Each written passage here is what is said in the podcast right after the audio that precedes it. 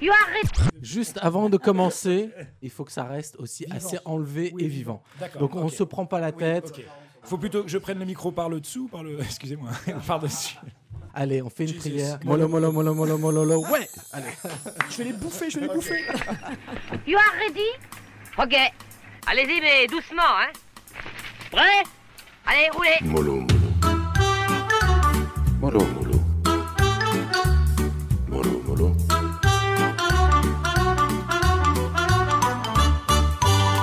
que j'avais dit J'avais dit mollo sur le destroy. C'est pas de quoi avoir les jetons. De toute façon, on y va tous. C'est la seule chose dont on soit sûr. Le problème, c'est de savoir à quelle vitesse on y va. Mollo Mollo. Eh oh, ça va, c'est mollo quand même. Mollo Mollo. Tu fais de l'obsession, t'es la proie des idées fixes. Mollo Mollo. Oh le loup. C'est que ça vous emmerde, je me trompe. You stay classy, San Diego. Bonjour, bienvenue à tous, à vous autour de cette table, à vous auditeurs, au premier épisode de Molo Molo, le podcast qui prend le temps de regarder, d'écouter et de lire la masse culturelle qui inonde notre quotidien. Partant du principe qu'on n'a plus le temps, c'est vrai, de tout voir, de tout écouter et de tout lire, et qu'une nouveauté n'est pas forcément gage de qualité, alors on vous propose ici de revenir sur certaines œuvres de ces dernières semaines, parce que non, notre agenda n'est pas celui de l'exclusivité, mais bien de l'émotion qu'ils nous ont procuré et qu'on aime partager. Pendant une heure donc, on ne va pas essayer de vous endormir façon ASMR, mais de réveiller en vous le plaisir d'écouter un disque en entier, de regarder un film sans coupure pub, en grand format et si possible en bonne définition, de lire, de voir, bref, de prendre du plaisir dans la longueur parce qu'ici, vous l'aurez compris, on préfère la qualité à la quantité. Pour nous cadrer un peu, et vous aussi tant qu'on y est, chaque épisode de Molo Molo se déclinera autour d'un thème lié à l'actualité. Pour cette première émission, élection présidentielle oblige, on va donc s'intéresser au plein pouvoir. Autour de la table pour en discuter, débriefer, découvrir et éventuellement débattre, aujourd'hui quatre chroniqueurs journalistes, Marie Coq, Thomas et Guillaume Borez et Stéphane Durand. Et toi aussi, Joachim Ronsin, notre Oui. Jojo Molo Molo national. Merci et bienvenue dans Molo Molo, l'émission qui prend son pied en prenant son temps. Mollo Mollo.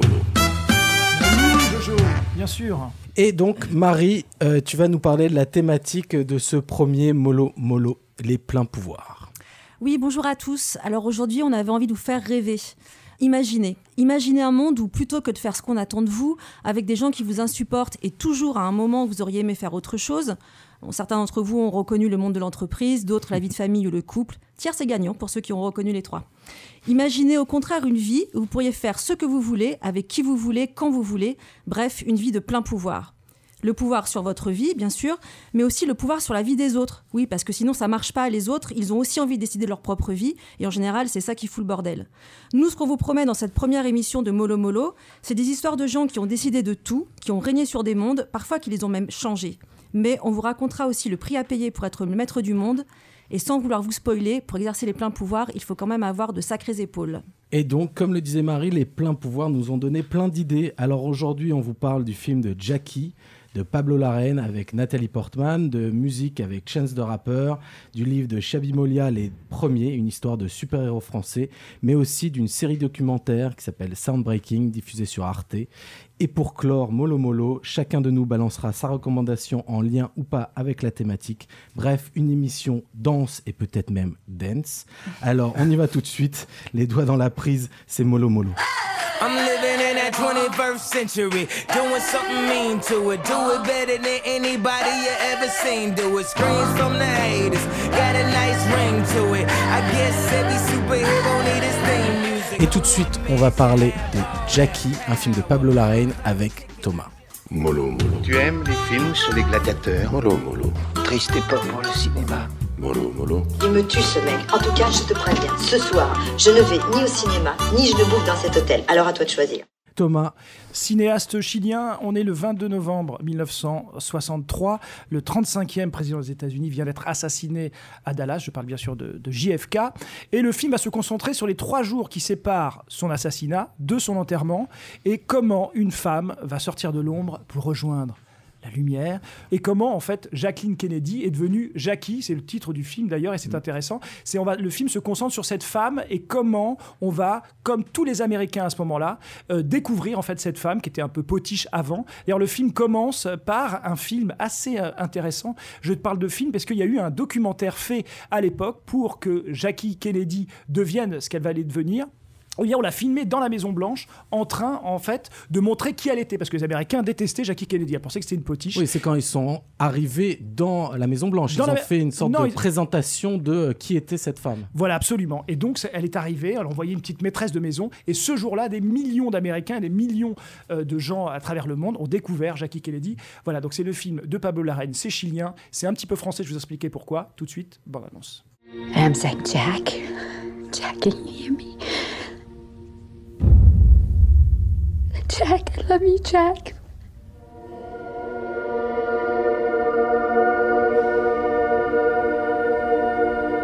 People need their history. They need to know that real men actually lived here.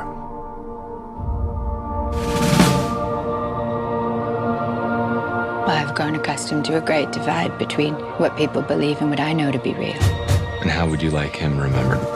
There should be more horses, more soldiers. Why are you doing this, Mrs. Kennedy? There's more crying, more cameras. This is making us look like barbarians. What's wrong with you? You don't have to do this. I will march with Jack. Alone if necessary.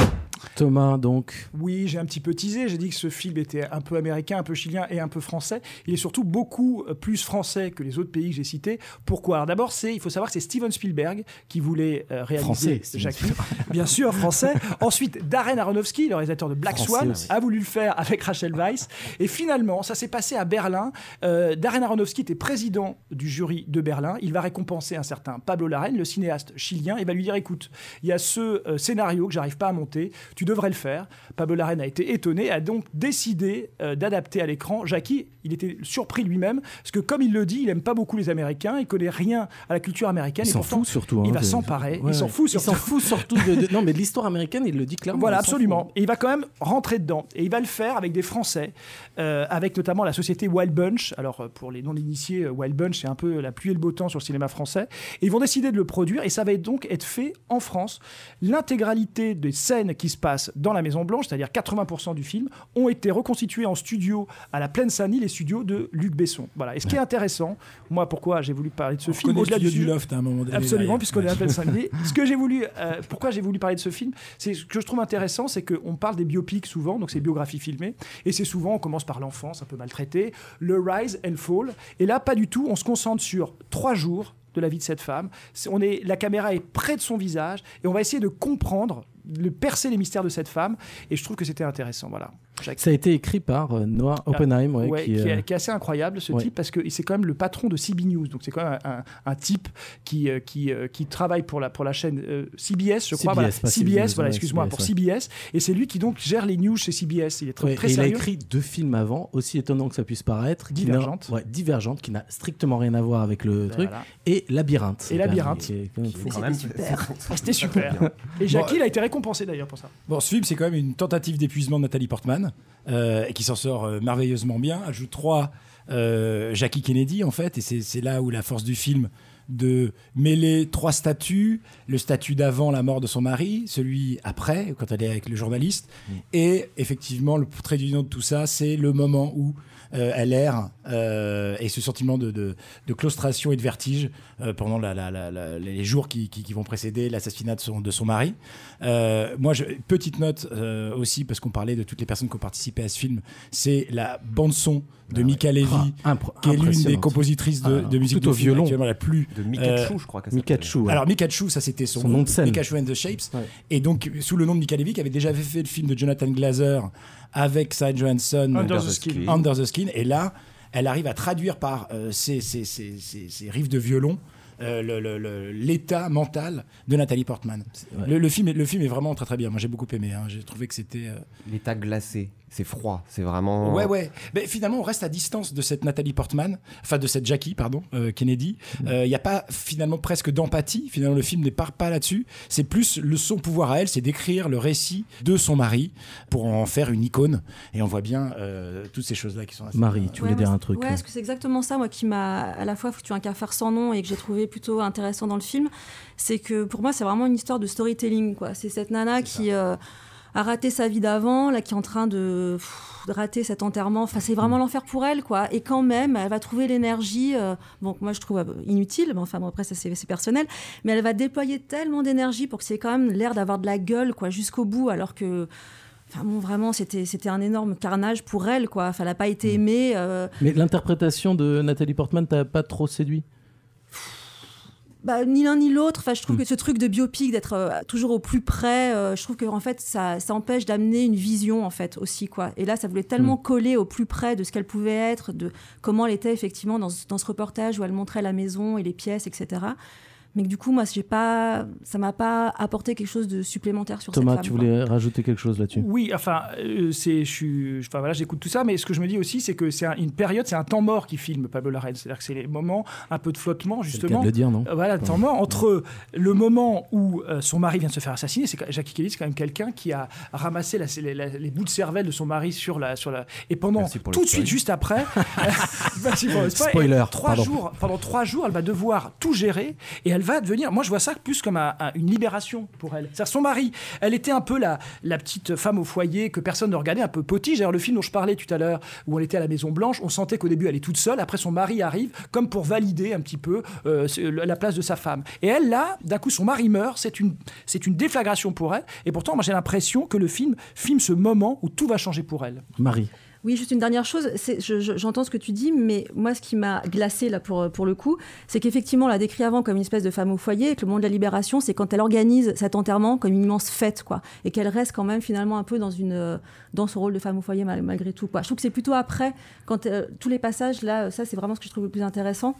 Euh, quand elle est avec Avec le journaliste et qu'elle a pris de la distance, là effectivement, là je trouve qu'on a une libération, mais sur le- l'enterrement, pas vraiment, je trouve. Guillaume, tu voulais Sur la forme du film, il y a un truc qui est extrêmement intéressant parce qu'on Ouais. parle de, de biopic et, et Dieu sait que les biopics est un genre euh, scabreux et difficile à réaliser. Là, je trouve que c'est très très bien réalisé. C'est l'utilisation des images d'archives. Ouais. Et il y a ce moment absolument dingue. Parce que évidemment, il y a des plans où on voit euh, les images d'archives, on voit pas la tête de Jackie Kennedy, de Jacqueline Kennedy, la vraie, raccord avec la tête de Nathalie Portman. Et il y a un moment de dingue, c'est quand elle est dans la voiture, euh, se reflète sur la glace la foule qui est là pour euh, épleurer, Ah, etc. ça bien fait Et Pablo Larraine, très, mal fait. ah, et, Ah ouais. Pablo Larraine prend les images d'archives. oui, il entremêle ouais. à ce moment-là Mm. euh, euh, l'image de maintenant, incarnée par Nathalie Portman, et l'ancien. Alors peut-être que ça peut paraître mal Ça- fait, c'est un moi j'ai trouvé ça extrêmement bien. Ouais. Je trouve que moi c'est des Oh points comme ça qui font de ce film vraiment une réussite. Non, moi, ce que je trouve très intéressant, et pour clore peut-être le débat sur le sujet, parce qu'on a encore plein de choses à se raconter, euh, c'est qu'elle fait partie maintenant d'une sorte de club des euh, actrices qui ont réussi à incarner le mieux possible quelqu'un d'existant, donc euh, vraiment à interpréter au plus haut point, quitte à, un moment donné euh, créer une sorte de double à l'écran. Je pense bien évidemment à Ben Kingsley pour Gandhi, mais aussi Joachim Phoenix, Johnny Cash, etc. Je n'oserais pas parler de euh, Lambert Wilson euh, en ce qui concerne Jacques-Yves euh, pardon, Jacques-Yves Cousteau. Cousteau, ouais. Ouais. Donc voilà. Donc euh, ni Omar Sy pour chocolat. Mais euh, bref. euh, sinon il y en a. Voilà. Elle rentre dans ce cercle assez fermé. C'est vrai qu'aujourd'hui on pense Jackie Kennedy, on peut assez vite penser à Nathalie Portman et c'est plutôt pas mal. Donc maintenant, ce que je vous propose, c'est qu'on va enchaîner tout de suite avec de la musique et Chance the Rapper. Mollo, mollo. Ça sonne. Mettez-le au parleur. Mollo, mollo. Ah, 12 chansons que vous me chantez là, Armand. Mollo, mollo. Musique? La musique. Ton ami veut de la musique. Allez, ta gueule, Miss Monde, tu bouges pas, tu restes là. When did you change? When you've aged? I thought you never grow up. I thought you never. Window closed. Wendy got old. I was too late, I was too late. A shadow of what I once was. Cause we don't do the same drugs no more. We don't do the, we don't do the same drugs. Do the same drugs no more. She don't laugh the same way no more.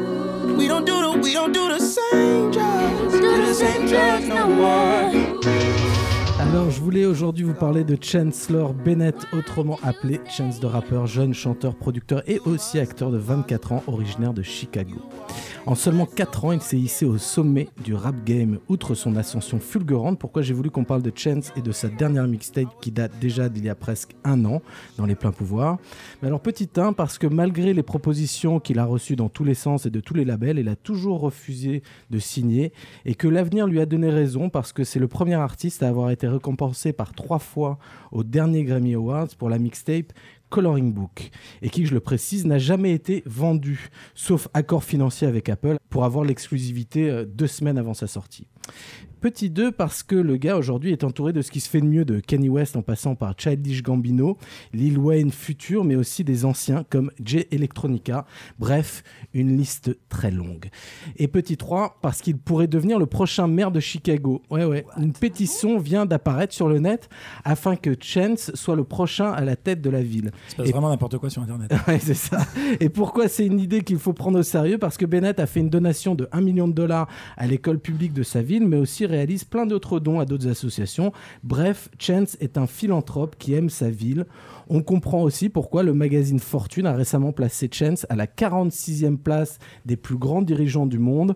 Bon, même si on mettra en doute ce classement depuis qu'on a découvert que Shakira tient la 27e place Bah, une Jericho Gate. euh, voilà, de ce même classement. Je finirai ce troisième point en proposant un slogan de campagne que je vous dévoile en exclusivité. A chance, a chance for Chicago. Yeah. Et puis enfin, petit 4 qui justifie que Chance a vraiment les pleins pouvoirs parce que sa musique est un hommage au patrimoine musical afro-américain, gospel, soul, funk, et plus que jamais aux États-Unis, ils en ont bien besoin, mais aussi et surtout parce qu'il a balancé cette punchline qui résume parfaitement son personnage et qui justifie à elle seule qu'on en parle aujourd'hui. Et quelle est, et quelle, et, et- et Ah, quelle est ça, cette punchline C'était bien envoyé. Chicago, oh oh. Ladies and gentlemen, The punchline. the punchline. Je vais jamais pouvoir Ah, le dire, vas-y, les gars. dis-le, dis-le, dis-le, dis-le. I don't make songs for free, I make them for freedom. I don't believe in kings, I believe in kingdoms. Voilà, bon. Alors, qui a écouté Chance et qui voudrait en parler? Non, moi je voudrais juste préciser un Thomas. truc. Oui, euh, tu parlais de, de- de sa candidature probable Ouais. euh, à la mairie de Chicago. Ouais. J'ai appris, parce que j'ai révisé avant de venir ici, que son père euh, était politicien. En tout cas, il travaillait pour Obama. Conseiller d'Obama, oui, oui. Attends, Il y a longtemps, il y a longtemps, il y a longtemps, Non, mais hein, attends, avant oui, qu'il soit élu président. ouais. Ouais, enfin, c'est pas rien, voilà. Ouais, ouais. Et qu'il- je crois qu'il a le soutien de Drake. Alors, je sais pas ce que Il a- Drake vient faire là-dedans, mais il a le soutien de Drake. Euh, qui euh, Chance the Rapper pour la mairie. Oh, bah, c'est un soutien de poids quand même. Ouais, Ouais, de poids, voilà, Surtout pour un Canadien en plus. tu Ouais, vois. ouais, ouais, non, oui, d'accord. Mec qui vient tout à fait de Canada. Voilà, c'était ma petite précision, un petit virgule pour montrer que j'ai bossé. Ah, il le connaît depuis qu'il a 8 ans. Ouais. Ah bah voilà, regarde. Il a quelqu'un qui a mieux bossé. Non, le dernier album, enfin moi j'ai écouté essentiellement le, là pour préparer cette émission le dernier album de, Chance the Rapper et d'ailleurs album mixtape puisque Ouais. je sais pas si tu en as parlé tout à l'heure mais ça se présente aujourd'hui plus comme des albums. Ils sont donc affranchis euh, des euh, majors etc et donc aujourd'hui les mixtapes fonctionnent un peu comme des playlists. On, que- savait ce que c'était les mixtapes. C'était un mix avec sur des tapes sur des sur des sur des cassettes. Et c'était des compilations. Et aujourd'hui c'est présenté plus comme des compilations. Et ce qui est intéressant avec ces artistes et notamment les, les artistes de, de rap du R&B black américain euh, Drake Frank Ocean The Weeknd et, et tout ça c'est que longtemps ils n'ont pas voulu répondre à, à- à- aux sollicitations des majors. Et c'est aujourd'hui qu'ils dictent les concepts marketing de vente et de promotion de leurs albums. On voit ce que Beyoncé à l'époque, etc., même si elle était dans une major, mais elle dicte elle-même ses, ses choix. Et euh, les Drake, les, les Chance the Rapper en fait partie. Est-ce que euh, les réseaux sociaux sont pas aussi euh, un peu euh, responsables de tout ça? Ah bah oui, évidemment. non, mais de toute façon, la manière dont Ouais. c'est Internet, effectivement, tout, oui, tout ce que c'est. oui, Bien sûr. enfin, euh, dans la mare. Oui, bah là, je, je balance un peu des, des gros Ah bah mais C'est ici qu'on va dire les choses. hein. Pardon, hein, Thomas. Question qui est-ce qui produit? C'est lui qui se produit C'est lui qui produit. Il, y a eu, il a eu l'aide de Kanye West aussi, quand même, qui Ouais. Était derrière. Il a eu euh, pas mal de monde. Bah, il a un était- crew de y producteurs, c'est les. Save Money. Save Money. Records, c'est le, le, le, le crew de, de Chance the Rapper qui fédère autour de lui avec euh, plein de gars. euh, euh, je je les avais notés, là, je les ai plus, mais tant pis. Mais euh, des, des, des types qu'on retrouve en tout cas sur, sur l'album. Et, et ça voyage un petit peu dans les sons quand même de Chicago. Il y a quand même pas mal de cuivre dans cet album. Bien sûr. Gospel, à mort gospel. Gospel, parce que ça parle beaucoup de Dieu, il est beaucoup question de Dieu quand Eh oui, même. parce qu'il a quand même pardon de te couper de manière comme ça honteuse, mais j'ai euh, j'ai donc découvert que en, en faisant ce, la dernière mixtape, la troisième mixtape, il a écouté énormément de hip hop church. Alors je ne savais pas que ça existait, le hip hop church. Euh, il se trouve qu'il y a euh, toute une vague comme ça de d'artistes aux États-Unis qui font du hip hop mais qui chantent les louanges de Dieu, euh, en passant de Kirk Franklin en passant par Byron Cage. Voilà, ces mecs-là, vous pouvez écouter, c'est plutôt en plus C'est assez- marrant, c'est hyper bien produit, mais c'est que les paroles sont vraiment là pour le coup. Quoi, il est prosélyte, notre ami C'est-à-dire qu'il. Enfin, en tous Ouais. les cas, il est, en tout cas, voilà, il parle de Dieu, de son amour de Dieu, etc. Et c'est intéressant ce que tu dis parce que je connaissais pas du tout ce mouvement-là. Mais euh, dans la culture afro-américaine et la musique, il y a souvent des ponts entre la musique profane et religieuse, la soul par Mhm. essence. Euh, Al Green a toujours dit qu'il parlait à Dieu, alors qu'on on sait très bien que les chansons de, de- de- de- d'Al Green sont destinées aux femmes, etc. Avec parfois des, des- des- des termes un peu, euh, voilà, un peu licencieux, etc. Et pourtant, il y a un pont Et, comme non, ça mais, entre les et deux c'est aussi, pour- c'est aussi parce qu'il a eu un enfant hein, euh, juste avant de faire cet album-là. Ah, et euh, c'est aussi à un moment donné, il, a- il s'est un peu retrouvé euh, dans la position du paternel. Donc il y a un truc un peu mystique. Ouais, c'est un con. Euh, Non, mais je veux dire, c'est que c'est pas du hip-hop de gros non, bras. Non, c'est pas du hip-hop de gros le, bras. et que, le, et que le, le- le- le rap maintenant est, est, est- est- est un des genres les plus intéressants parce qu'il s'est affranchi aussi de l'ego trip, etc. Les gens baissent un peu l'armure, Mm. euh, racontent leur vie, bon, leur, leur- leur- leur histoire religieuse, etc. Mais voilà, il y a- c'est jamais trop condescendant vers plein de personnes, etc. Non, c'est plutôt, c'est plutôt réussi.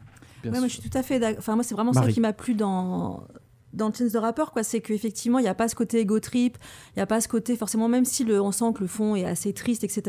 Mais il y a quand même un côté comme ça, très. euh, ah, je reprends l'expression de préféré de Joachim, mais il y a un côté un peu barbecue d'été, quoi, qui est quand même. euh, qui est qui est vraiment, vraiment sympa, faut quoi. visualiser hein, l'expression barbecue. Ouais, mais parce que hein, c'est vrai, quand tu écoutes Chance de rappeur, c'est euh, c'est cool, ça te raconte une bonne histoire, t'as l'impression quand même de passer une bonne après-midi, mais c'est une bonne après-midi où il y a tous tes potes autour, c'est sympa, mais quand même t'en as un peu gros sur la patate parce que t'as quand même un truc que t'as pas trop digéré. Et je trouve que c'est vraiment l'ambiance moi, que j'ai- vraiment apprécié dans, ce, dans cette mixtape. C'est vrai, c'est un super. euh, Ouais, c'est un bon laboratoire euh, de musique aussi, c'est-à-dire qu'on sent que il y a euh, plein d'essais, de choses qui se passent, il y a plein de je trouve que c'est pas super bien produit, c'est pour ça aussi que c'est une mixtape, mais euh, il y a euh, voilà, il y a plein de choses qui se passent, ça fourmille d'idées.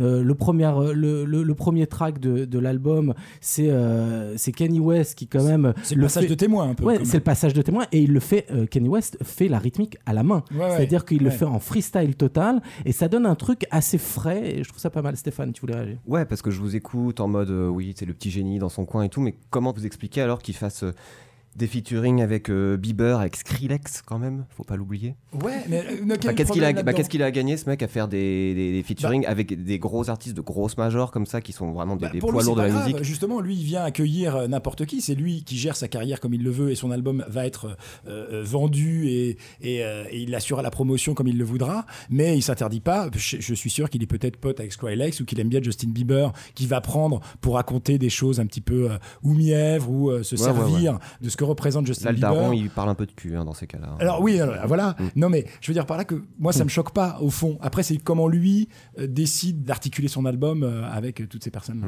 Thomas. Moi, ce que je euh, regrette aussi un peu pour aller dans ton sens, c'est au-delà même du, des futurés, c'est que je trouve qu'il y en a un petit peu trop et que moi j'ai un peu le souvenir des, des- des débuts du hip-hop où, où les gars voulaient se faire connaître et donc les gars faisaient vraiment leurs albums, ils étaient un ou deux, voire un, un crew, Public Enemy et tout.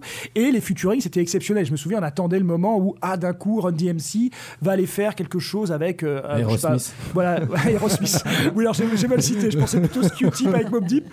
Mais voilà. Et là, j'ai trouvé euh, cet album, c'est-à-dire qu'il n'y a pas un morceau qu'il a fait quasiment tout seul. Que c'est un peu lourd et du coup, euh, il a du mal un peu à s'imposer. Voilà, ça, ça me gonfle un peu. Et ça, c'est ce que tu dis, c'est qu'il faut même presque plus le prendre comme des albums, mais c'est une mixtape. Et effectivement, il y a aussi une- un truc marchand derrière. C'est-à-dire que ces types font leurs albums en essayant de promouvoir soit des mecs déjà existants, mais aussi des mecs de leur crew.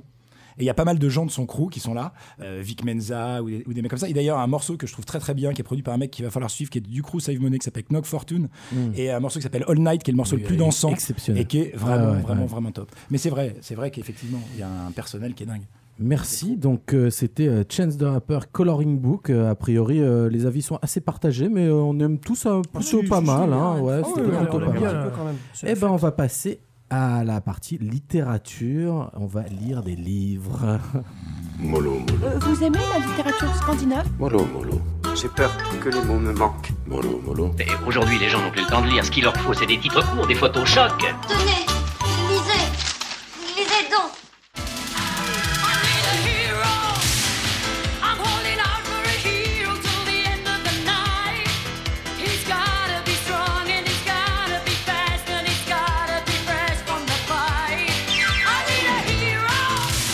N'avez peut-être pas remarqué, tout occupé, que vous étiez à serrer vos petits poings face au vent en hurlant en yaourt. C'est normal, ça fait toujours ça à Bonnie Tyler. Mais dans les paroles de sa chanson, elle décrit son héros idéal. Donc je m'excuse d'avance, là c'est le passage Wall Street English. Bref, elle dit He's gotta be strong and he's gotta be fast and he's gotta be fresh from the fight. Eh bien, c'est exactement comme ça que sont les premiers. Je comprends Le- pas, moi. Bah, regarde Non, tu ne vas pas me le faire refaire. Eh bien, c'est exactement comme ça que sont les premiers, le dernier roman de Chabi Molia, qui raconte l'apparition des premiers super-héros français. Ce qui est génial dans ce roman, outre que c'est à la fois une écriture tellement maîtrisée qu'on a l'impression que ce n'est pas vraiment travaillé, c'est que ces super-héros n'ont rien de génial à la base.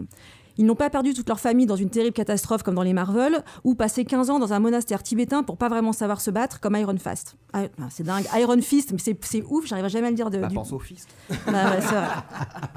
Eux, ils n'ont rien d'exceptionnel. Ils sont élus par hasard et en plus, ils n'ont pas forcément envie de sauver le monde. C'est juste qu'un jour de février, sept personnes lambda, nées en 83, se mettent à voler au-dessus du sol et à montrer des attitudes dingues, comme changer de visage ou voir l'avenir. Et c'est là où Chabi Molia a des trucs super intéressants sur les pleins pouvoirs.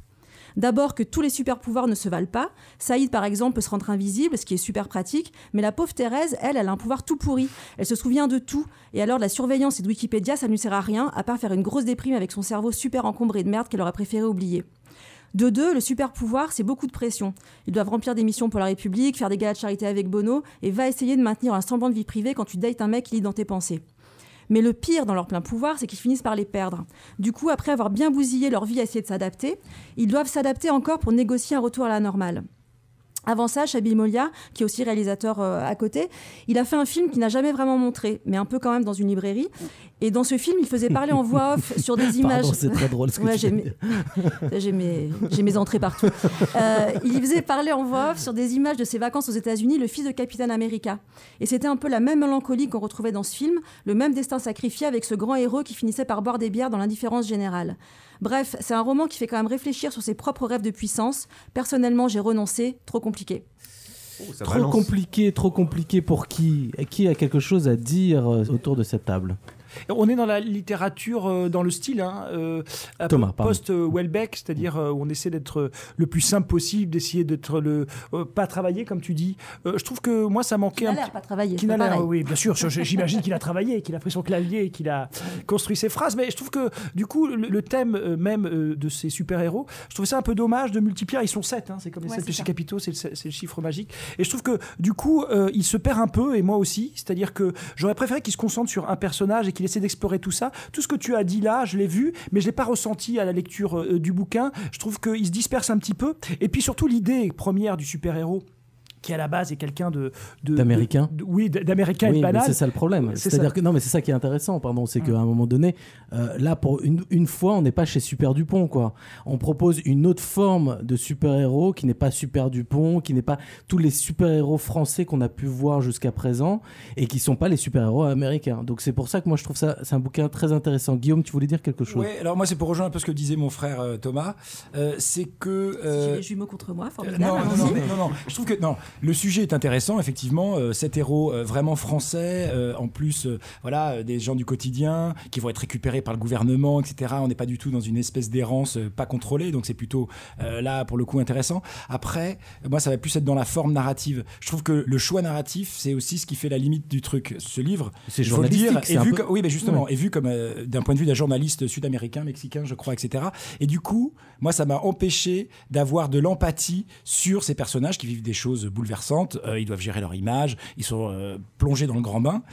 Ce qui intéresse Molia, c'est moins l'effet extraordinaire, et pourtant il y en a un paquet, que l'intériorité des personnages. Et c'est- là où, pour moi, j'ai vite compris ça dans le bouquin, et je trouve ça plutôt bien. C'est pas un livre que j'ai pas aimé, mais j'ai trouvé que le style ne m'avait pas aidé à euh, rentrer dans le quotidien de ces personnages et d'avoir de l'empathie pour eux.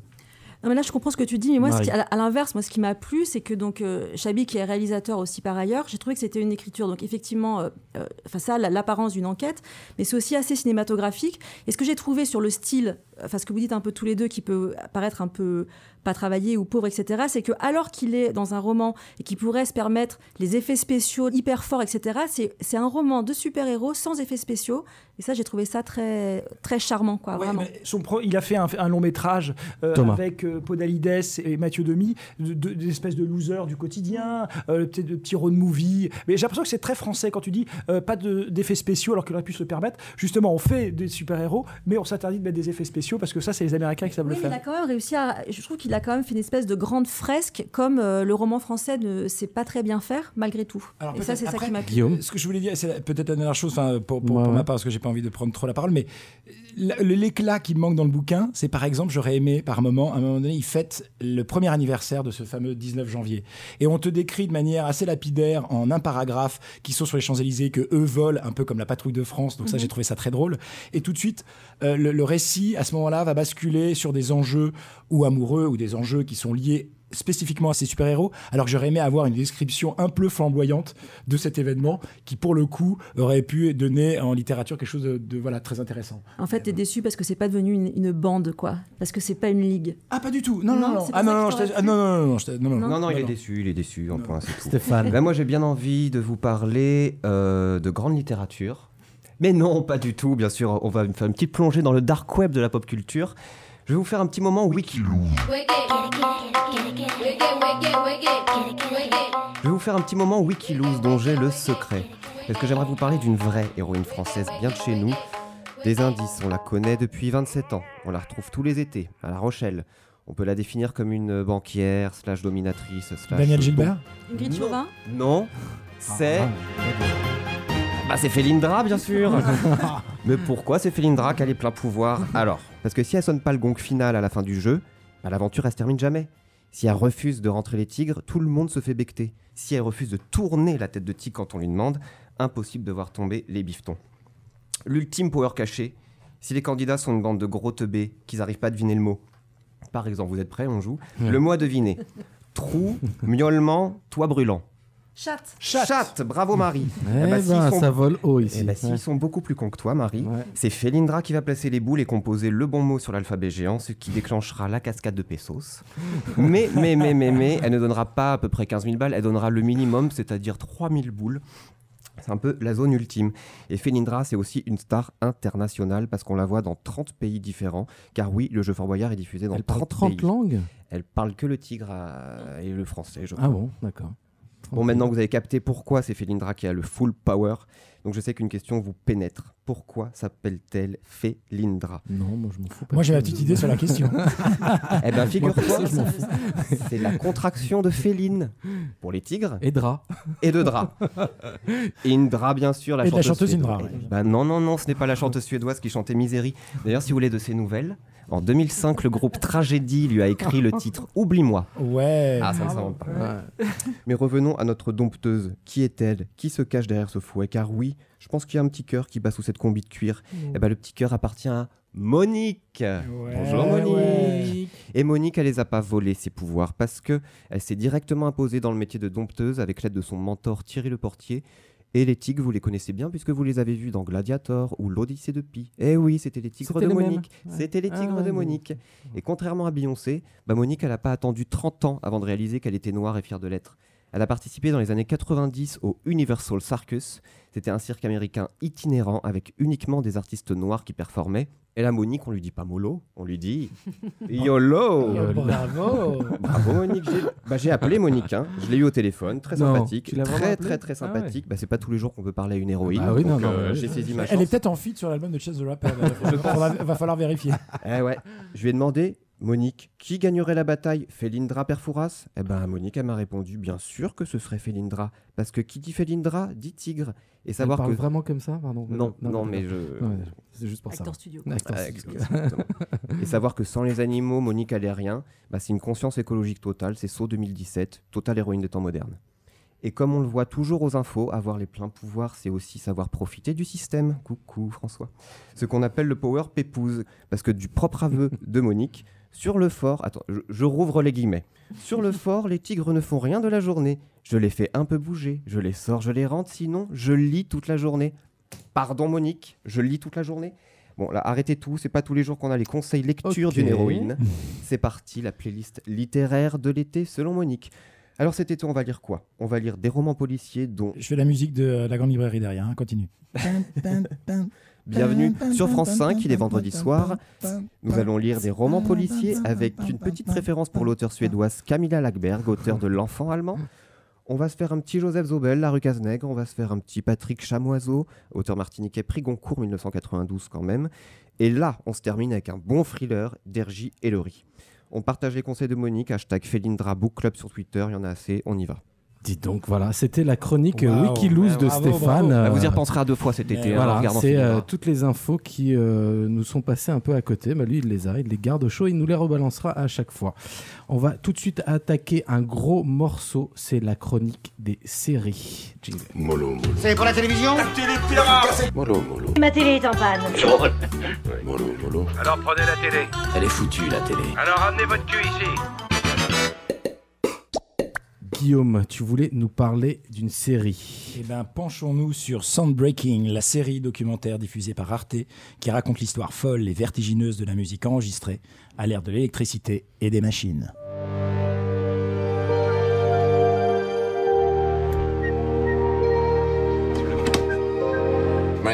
La musique, elle m'intéresse dès l'instant où elle devient électrique. Oh. Les machines aujourd'hui permettent d'aller beaucoup plus loin, permettent d'explorer des choses sonores qui ne sont donc pas naturelles. Voici comment, de l'électrique à l'électronique, la technologie a bouleversé l'histoire de la musique populaire. Imaginez un peu ce qu'il resterait de l'industrie musicale si on coupait le courant. Guillaume. Eh bien, c'est sur cette question qui vient d'être dite à la fin de cette bande-annonce que j'aimerais réagir. Imaginez un peu ce qu'il resterait de l'industrie musicale si on coupait le courant. Derrière cette interrogation, un brin ironique, découle l'une des aventures les plus exaltantes de l'histoire artistique du XXe siècle, la musique enregistrée. La série documentaire Soundbreaking déroule en six épisodes le développement des possibilités musicales avec l'arrivée de l'électricité et des machines, provoquant une déflagration sonore et créative qui va changer notre façon d'entendre et de faire de la musique. Amplificateurs, synthétiseurs, séquenceurs, sampleurs, autant d'inventions imaginées par des savants fous qui vont doter les musiciens, les chanteurs et les producteurs de super pouvoirs électrifiés grâce auxquels ils vont pousser toutes les limites de leur création.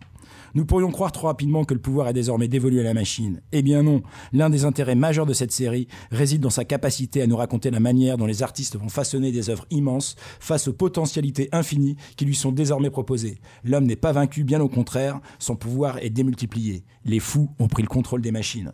Il suffit de voir la gourmandise de Stevie Wonder quand il débarque dans le studio désormais devenu navette spatiale, piloté par deux inventeurs totalement perchés mais géniaux, Malcolm Cecil et Robert Margouleff. Ces sessions déboucheront sur ce qui sera peut-être le sommet de la carrière de Stevie Wonder, avec des tracks comme Superstitions, Superstitious, Living J'ai pas compris là non plus. Superstitious, bien. Living for the City ou bien encore Boogie and Reggae Woman. Mais aussi de voir le fils de George Martin pousser les potentiomètres de la console d'Abbey Road pour nous décortiquer les arrangements inimaginables que son père réalisa avec les Beatles. De plonger dans les concerts des Grateful Dead, où depuis la scène, le groupe ne voit presque plus le public devenu forêt de perches métalliques, au bout desquelles se trouvent des micros brandis par leurs fans qui enregistrent le concert pour en faire des cassettes pirates. Une dernière chose, vous voulez savoir comment l'autotune a été popularisé Eh bien tout simplement parce que l'ingé son s'est trompé de bouton en enregistrant le titre Believe de Cher. ils ont trouvé ça génial, ils l'ont gardé. Cette série au casting 5 étoiles nous dévoile toute une série de récits, d'anecdotes, de tâtonnements, d'erreurs devenues traits de génie qui jalonnent l'histoire de la musique moderne. C'est tout simplement passionnant. Ouais, ouais, cinq étoiles. Cinq étoiles, Merci, merci Guillaume. Tu t'es enflammé sur les 5 étoiles. euh. Oh si, attends, le nombre d'intervenants. Non, non, le nombre. D'accord, non, mais c'est le nombre ne- n'est pas gage de qualité. Je l'ai- C'était dans Ah, mon intro. hein. Non, mais tu as entièrement raison. C'est-à-dire que en termes d'intervenants américains, ils ont peut-être ce qui se fait de mieux depuis 20 ans, 30 ans, allez. Américains, 40 ans. anglais aussi, beaucoup, Anglais, français. oui, oui, oui, George Martin, etc. Et il se trouve que, parce qu'à la base, ce que tu as oublié de préciser peut-être dans ton intro, c'est que c'est une série qui a été créée par PBS, la chaîne euh, américaine PBS, produit par George Martin, donc l'ingé euh, des Beatles. Décédé Et- depuis, et, voilà, et il se trouve que euh, Arte a racheté ce documentaire, racheté ou je sais pas, mais en tout cas a voulu diffuser ce documentaire, donc a réinjecté plein de euh, intervenants français pour que ça plaise aussi au public Et- et français. ça t'a gêné? Non, mais alors, pardon, c'est le choix des intervenants français. C'est-à-dire que quand on voit que l'autre Jean-Michel côté- Jarre, c'est un personnage quand même hyper oui. apparaissant dans la musique. Non, non, non, mais oui, Jean-Michel Jarre, c'est très intéressant. Mais quand tu vois que en termes d'électronique, ils vont prendre un mec comme Martin Solveig, ça, pardon, il y avait peut-être mieux à trouver que Martin Solveig. Ça, c'est- en plus des choses qui sont complètement inintéressantes euh, sur euh, la musique électronique, il va dire oui, euh, Stevie Wonder, c'était génial. Oui, bah ok, on, a- on était au courant. Donc c'est ce genre de petites choses. euh, et juste petite dernière chose que mon avis sur la question, moi je l'ai regardé au casque, ce truc-là. Et c'est fou de le regarder au casque parce que ça prend une ampleur quand tu as le son dans les oreilles comme ça à fond la caisse. C'est juste génial. Mais alors, ça, ça- non, mais ça fournit d'anecdotes. Ouais. On voit à quel point les musiciens, les producteurs sont, sont des gens passionnés avant d'être des stars, puisque des stars, il y en a un paquet. Moi, je trouve que pour rebondir sur ce que tu dis, certes, Martin Solveig, c'est peut-être pas le meilleur choix pour la musique électronique. Dieu sait que la French Touch a- a- a- nous a donné des producteurs de talent. Mm. Non, moi, toute la période sur les Rita Mitsuko, voir euh, euh, Catherine Ringer expliquer comment euh, elle va euh, essayer de perfectionner sa voix via un micro-cravate, parce que Non, mais ça, Chichin est un euh, bidouilleur Ah non, talentueux, ça- etc. oui, ils vont t'expliquer toutes les- les- le- le backstage. Mais non, enfin là, quand tu disais sûrement la, la technique, moi, c'est vraiment ce que j'ai, euh, ce que j'ai vraiment apprécié dans cette euh, série. Donc, sans rentrer dans savoir qui étaient les bons euh, intervenants ou pas, mais effectivement, donc il y a un côté un peu corporate de la de la série, quoi, parce que tout le monde est formidable, tout le monde travaille très bien, etc. Mais je trouve que ce qui est génial, notamment là en ce moment avec euh, en ce moment de, de- de débats électoraux où à chaque fois qu'on doit rentrer dans les questions techniques, les gens se retirent en disant ah non non c'est trop technique, on va pas emmerder les Français avec ça. Or là, c'est une série qui est technique, qui explique raison, des choses extrêmement techniques et c'est passionnant quoi. Effectivement, euh, il y a une- un moment, il y a un épisode, c'est tous les types de synthé, etc. et qui fait quoi et comment? Et ben, même si tu comprends rien. Même si tu comprends rien à la base, bien sûr, mais c'est vraiment, je trouvais ça vraiment génial, quoi, de, de prendre ce pari-là, quoi, d'expliquer des choses extrêmement techniques et d'en faire une espèce d'épopée. euh, moi, j'ai trouvé vraiment intéressante. Thomas, tu voulais dire quelque chose Oui, oui, c'est hyper didactique. Il y a le, le fils de, de- de- Il s'appelle George Martin, c'est ça, hein, celui Ouais, qui, était- qui fils, produisait ouais. les Beatles. Ouais, ouais. Et à un moment, on le voit avec tous ses potards et il isole en fait toutes les bandes d'une chanson. Je sais plus si c'est Eleanor Rigby Ouais. ou I'm the Ouais, il y a. Yesterday à un moment donné, puis il y a aussi, euh, et- et Tomorrow c'est hyper didactique. Et c'est vrai que quand on n'y connaît rien euh, techniquement, là d'un coup, on, on- on se rend compte de la, de la puissance et de l'évolution de, de la musique. Voilà. Et il y a un petit une séquence émotion, c'est quand euh, Rick Rubin euh, euh, va chercher Johnny Cash, qui est euh, une Ah, star, mais vieillissante, qui est un petit peu retirée de tout. Et on le voit euh, chanter, faire des reprises avec lui à côté. C'est J'ai bien aimé de la aussi- musique hip-hop aussi. J'ai bien aimé aussi un, un moment où euh, tu apprends euh, au détour de justement l'évolution de la musique, euh, en, en tout cas des formats musicaux. Tu apprends que euh, c'est euh, Suzanne Vega qui est un peu responsable aussi de- MP3. du MP3 et euh, donc du téléchargement, d'une certaine façon, du téléchargement illégal de Napster, tout ça. ça. Ouais, elle a eu un prix de Napster, je crois. C'était le titre Tom's Diner avec c'était le remix de Tom Tom Club hein, qui a été mis sur le complètement. MP3. Et ça, Ouais. ça c'est quand même assez hallucinant. Marie, tu voulais rajouter quelque non, mais chose? c'était juste par rapport à ce que disait Thomas, euh, effectivement, sur le. Enfin, et pour revenir un petit peu sur le- le- la thématique des pleins pouvoirs, ce que je trouve aussi assez chouette dans, le, dans, cette, dans cette série documentaire, c'est qu'effectivement, tu te rends compte que pour que quelqu'un ait les pleins pouvoirs, les Beatles ou euh, peu, peu importe, il y a énormément de monde derrière. Et ça, j'ai trouvé ça intéressant aussi de voir euh, la fabrication comme ça. En... Moi, je trouve que, pardon de te couper, mais le truc, il y a du monde derrière, c'est que des mecs. C'est quand même. J'ai Mm. adoré la, série, mais je trouve que c'est un concours de qui a la plus grosse. Ouais, c'est c'est moi, j'ai inventé ouais. ça, moi j'ai fait ci, moi j'ai Ouais, fait y a- ça. y a La femme n'a. Alors, Oui, c'est très a- drôle. la a femme est il y a une productrice quand même. Il y a Il y a une Linda nana qui Perry. Y a- voilà, il y a une nana qui fait le contrepoint avec toute cette débauche de, de, de, de machines et d'innovation qui Mm. est absolument contre. Et il y a cette scène qui est plutôt. Alors au début, on la voit de temps en temps c'est peut-être entrecoupée. justement ça qui est sexiste Marie. un Et peu. il y a cette scène qui est très intéressante justement où cette productrice là dirige euh, Christina Aguilera Ah bah, ça, euh, à qui euh, qui veut à tout prix avoir la perfection absolue donc ce que pourraient induire les machines etc alors qu'elle veut justement le côté fragile etc Ouais, ouais, c'est un moment qui est très intéressant mais justement, les meufs sont toujours vues que pour Ouais. la voix, le côté euh, artistique. Alors que dans les coulisses, euh, il y a- on, on le voit, quelques photos, il y avait des meufs qui posaient les riffs de guitare, il y avait des meufs euh, à machine. On ne sait pas qui elles sont, elles sont jamais. Et les mecs, par contre, ils sont bien là en train de te dire Moi j'ai fait ci, moi j'ai fait ça. Et j'ai fait le 33 maxi parce que lui il a fait le 33 comme ça, et moi j'ai fait le 45. là, c'est un peu. euh, C'est pas que c'était un, un univers euh, très Thomas. technique et qu'à l'époque, euh, c'était donc hyper masculin. Heureusement, les choses ont changé. Parce que le cinéma, c'était ça. C'est-à-dire que le cinéma, euh, avant que euh, Agnès Varda euh, vienne un peu bous- bousculer les choses, on considérait que c'était très technique. Et que donc, comme c'était technique, c'était masculin. Je suis pas en train de dire que c'est très bien, mais je pense que la musique, alors ça, il n'en est pas fait question pour être un, un sujet à aborder, mais j'ai l'impression que c'était ça et que les producteurs, alors peut-être que je me trompe et qu'il y a des productrices mythiques, mais je les connais pas, moi, Il y a, personnellement. euh, Marie, je pense que va réagir à Non, non, ça. mais par- ou- oui, parce que par exemple, quand euh, dans l'intro là, on parlait des Grateful Dead et il y a justement ce, ce passage là avec toutes les cassettes pirates là, qui est un des meilleurs moments de, de- de la, de la série. Et justement, il y a cet ingénieur du son et qui est une des premières justement à, à faire de la prise directe sur les concerts. Voilà, typiquement, c'est le genre de nanas qui, avait- qui a manifestement développé aussi une technique qui était particulière. Et peut-être qu'on aurait peut-être pu passer un petit peu Non, mais de c'est temps vrai, de avec toute elle. façon, il n'y a pas de. Ouais, c'est sûr. Alors, moi, pour euh, juste, euh, si vous avez envie de- d'aller un peu plus loin, j'avais quelques petits trucs à rajouter ou à proposer. J'avais euh, deux livres et deux séries. La première série, c'est Hip Hop Evolution euh, sur Netflix, qui est un peu sur le même principe. Un- Une série documentaire euh, fait en six épisodes, je crois. Et on va euh, voir euh, l'évolution du hip-hop avec les acteurs du hip-hop. C'est une série absolument incroyable. Donc ça, c'est sur Netflix. Il y a une autre série qui suit pour le coup à peu près la même chose, mais sur la French Touch, qui s'appelle Touche française, qui est sur, euh, en replay sur Arte. Et deux livres, Le Chant de la Machine, un livre bande dessinée de David Et Mathias Cousin euh, sur euh, l'histoire de la house. Et dernièrement, euh, un bouquin qui s'appelle Hip Hop Raised Me, qui est un- une sorte de... d'universalis du hip-hop et c'est assez incroyable. C'est un gros bouquin, ça à offrir, c'est super. vous savez que vous ferez des heureux. Voilà, à peu près, on s'est tout dit aujourd'hui. On va finir cette émission en balançant euh, ces petites euh, recommandations culturelles. Voilà, euh, Stéphane, est-ce que tu as quelque chose à nous recommander Exactement. en lien ou pas avec la, la thématique, hein, Ah, bien mais sûr si, en lien des pleins pouvoirs, on vient de fêter les 20 ans de la création de Buffy. On se refait l'intégrale parce que les pleins pouvoirs, c'est Buffy, conte philosophique. On donne les pleins pouvoirs à une ado, à mes 7 ans, les assumer avant de comprendre que le pouvoir ultime, c'est de le partager. Conte féminisme, on y va. Thomas. Ok, euh, moi je voulais parler d'un film qui sort en, Blu-ray et DVD de Brian De Palma. Alors Brian De Palma, on le connaît tous, cinéaste américain de Blowout ou de euh, Phantom of the Paradise. Ce qu'on connaît moins, c'est L'Esprit de Cain, un film qu'il a fait en 1992, qui a souvent été très mal considéré. Et euh, bah là, il va sortir en Blu-ray, ça va être l'occasion de réévaluer ce film formidable, thriller mental, comme il savait les faire plutôt au début de sa carrière. Et là, donc, il y a une espèce comme ça de, saillie dans les années 90, après avoir fait des gros machins comme Les Incorruptibles. Il va faire donc L'Esprit de Cain, il revient à son cinéma des origines. La musique est de Pino euh, Donaggio. Voilà. Le grand Pino Donaggio. Le grand Pino- Et un final absolument Hitchcockien formidable. Voilà, donc ça s'appelle L'Esprit de Cain, c'est chez Elephant Film.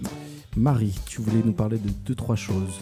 Euh, alors surtout d'abord d'une enquête, alors c'est là c'est on est très littéral pour les pleins pouvoirs, mais euh, euh, c'est l'enquête qui vient de sortir chez Flammarion qui s'appelle Marine est tout courant de tout, de Marine Turchi et Mathias Destal. Donc c'est vraiment une super enquête sur l'ascension de Marine et comment elle est passée de comment d'un cercle familial à un cercle amical. Et surtout ce qui est super, c'est que en fait l'enquête ne s'apesantit pas tellement sur voilà le- les, idées nauséabondes qu'on connaît déjà, mais c'est vraiment sur les affaires et c'est d'un cynisme fou quoi, parce que comment en fait ils euh, l'argent public pour financer le, parti, ça c'est vraiment super. Et puis, autre petite recommandation de livre, euh, c'est ça c'est sorti en janvier je crois, c'est euh, Coates, Le Grand Combat. Donc c'est un des plus grands, enfin voilà, c'est une des nouvelles voix euh, américaines et noires américaines euh, qui raconte en fait son, son adolescence et son éducation avec un père extrêmement dur euh, qui veut essayer de l'éveiller à la conscience noire. Et lui, c'est un gamin de Baltimore et c'est en fait comment il va devenir un noir conscient euh, et comment il va, voilà, il va devenir à la fois et un homme et un noir et un adulte. Voilà, c'est très très beau. Guillaume. Euh, moi, c'est en musique, c'est l'album de Thundercat, son dernier album. euh, Ah ouais. L'album s'appelle Drunk. Stéphane Brunner, qui est bassiste, qui a joué notamment avec Suicidal Tendencies, qui a dû remplacer Robert Trujillo, qui Ouais. maintenant sur Metallica.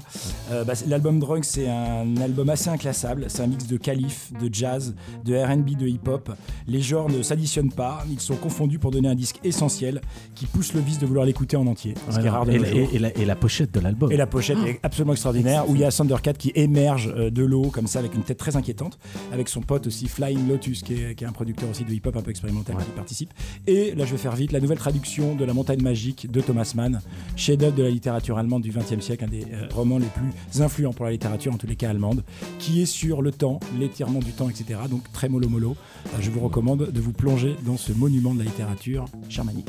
Et moi, pour finir, je voudrais vous proposer quelques trucs. Euh, un film chez nous de Lucas Belvaux. Donc, c'est comment on va à un moment donné se faire happer par le Front National. Donc, c'est un film euh, très très bien avec euh, Émilie Duquesne, euh, Anne-Marie Vin, Catherine Jacob, Guillaume Wix. Allez-y. S'il n'est plus en salle, vous pourrez aller le voir sur, euh, bah, sur toutes les plateformes de streaming ou de Netflix. Ou, Ou je sais pas télécharger légalement. Non, télécharger légalement, pourquoi pas. Euh, un Pas livre. mollo, ça. Un, un livre, euh, c'est un livre de photos qui s'appelle euh, Kim Jong-il Looking at Things. Donc ça, c'est un bouquin qui est assez extraordinaire parce que c'est donc l'ex-dictateur de Corée du Nord qui regarde euh, des choses. Enfin, c'est un truc hyper poétique et dadaïste. C'est complètement fou. C'est un bouquin absolument incroyable. Euh, c'est aux éditions Jean Boîte. Et euh, oui, Ouais, là, c'est- c'est- c'est- c'est là où le bas blesse. Non, non, c'est dadaïste, ça continue le geste du bouquin. Euh, un docu, c'est de King of Kong, c'est un vieux documentaire. C'est sur l'histoire de- du champion du monde dans les années 80 de Donkey Kong. Oui, c'est aussi con que ça puisse paraître. C'est dans- c'est un truc de film d'arcade. C'est absolument incroyable à voir. Alors là, je sais pas où vous pouvez le trouver, mais c'est un super documentaire. illégalement sur le web, je pense. Illégalement sur le web aussi. Et euh, je voudrais finir par une bande dessinée euh, qui s'appelle Cher pays de notre enfance, une bande dessinée qui est sortie il y a quelques années. C'est une enquête sur les années de plomb de la 5ème République, fait par Étienne Davodo et Benoît Colomba. Voilà. Eh ben, je vous remercie tous. Vous pouvez bien évidemment, pardon, retrouver toutes les références de tout ce qu'on vient de se dire sur le site de Molo Molo et sur l'Instagram de Molo Molo. Vous retrouverez tout ça. Oui, on va avoir un site, bien sûr. Euh, merci à vous tous autour de la table, mais aussi, euh, je voulais remercier en coulisses à la réalisation Thierry Imberti, Cassandra et Mathilde Giraud de Moustique de Audio Agency et notre productrice favori, Julie Mamoumani. Merci et à très vite. Molo, molo. Molo, molo.